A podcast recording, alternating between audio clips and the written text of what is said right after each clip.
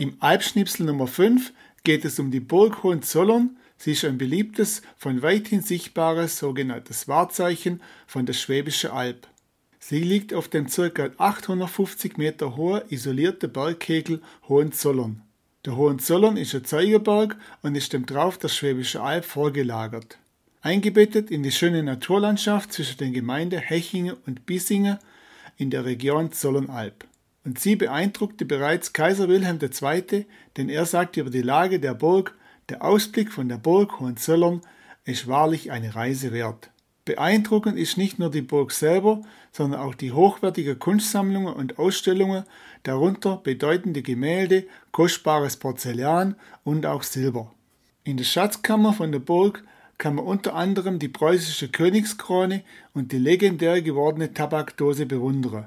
Bei ihrer Schlacht während des Siebenjährigen Krieges wurden König Friedrich II. zwei Pferde unterm Hinteren erschossen und eine feindliche Kugel prallte an seiner dadurch legendär gewordenen Tabakdose ab. Die hat er in seiner Brusttasche verstaut gehabt.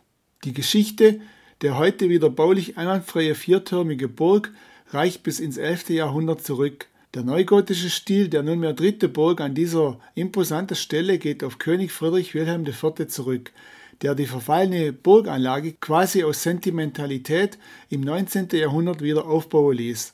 Die Burg Hohenzollern gilt als der Stammsitz des preußisch-brandenburgischen Fürstengeschlechts und des ehemals regierenden deutschen Kaiserhauses von Hohenzollern. 1970 und 78 waren Erdbeben in der Region und die neue Burg nahm wieder Schade. Einige Türme sind eingestürzt und sicherlich sind auch ein paar Ritterfiguren umgefallen. Und bis ca. 1990 wurde dann saniert.